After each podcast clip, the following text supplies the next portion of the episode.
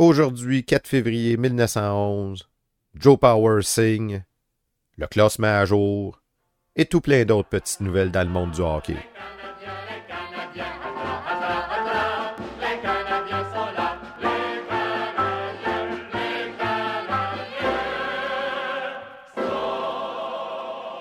Bonjour à toutes et à tous, bienvenue à la revue de presse du Canadien de Montréal du 4 février 1911, une présentation de Raconte-moi mes ancêtres. On se souvient qu'il y a lutte pour la deuxième place entre le Canadien et les champions en titre, les Wanderers. On est dans le journal Le Canada du 4 février. Les champions sont défaits les Renfrew l'emportent sur les Wanderers par un score de 8 à 5. Renfrew, Ontario, le 3. L'une des plus grandes surprises pour les amateurs de hockey depuis l'ouverture de la saison a été la victoire de notre équipe locale ce soir sur le champion Wanderers, dont l'équipe était composée des mêmes joueurs qui avaient défait les Canadiens trois jours auparavant.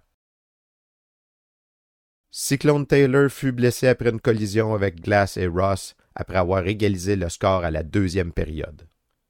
Gardner fut substitué à Roberts au deuxième tiers. Les punitions à Johnson et Ross à la deuxième période furent en partie responsables de la défaite des champions. Les hommes de défense de Renfrew jouèrent une grande partie dans les cinq minutes finales de la joute.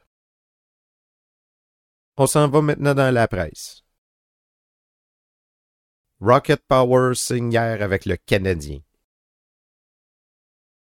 Rocket Power, l'ex-fameux pointe des Québec, a signé hier un contrat d'engagement avec le Canadien et jouera avec l'équipe canadienne-française d'ici la fin de la saison. L'équipe qui rencontrera les Wanderers mardi prochain s'alignera donc dans l'ordre suivant. Dans les buts Vizina, au point Rocket Power, au couvert La Violette, Rover Pitre, Centre Lalonde, à l'aile droite Payan et finalement à l'aile gauche Poulain. Le succès est assuré. Avec cette défaite du Wanderers, voyons maintenant le classement à jour, toujours dans la presse. Le Ottawa en première place avec sept victoires, aucune défaite. 63 points pour, 28 points contre avec 9 matchs à jouer. En deuxième place, le Wanderers avec 4 victoires, 3 défaites. 34 points pour et 41 points contre avec 9 matchs à jouer.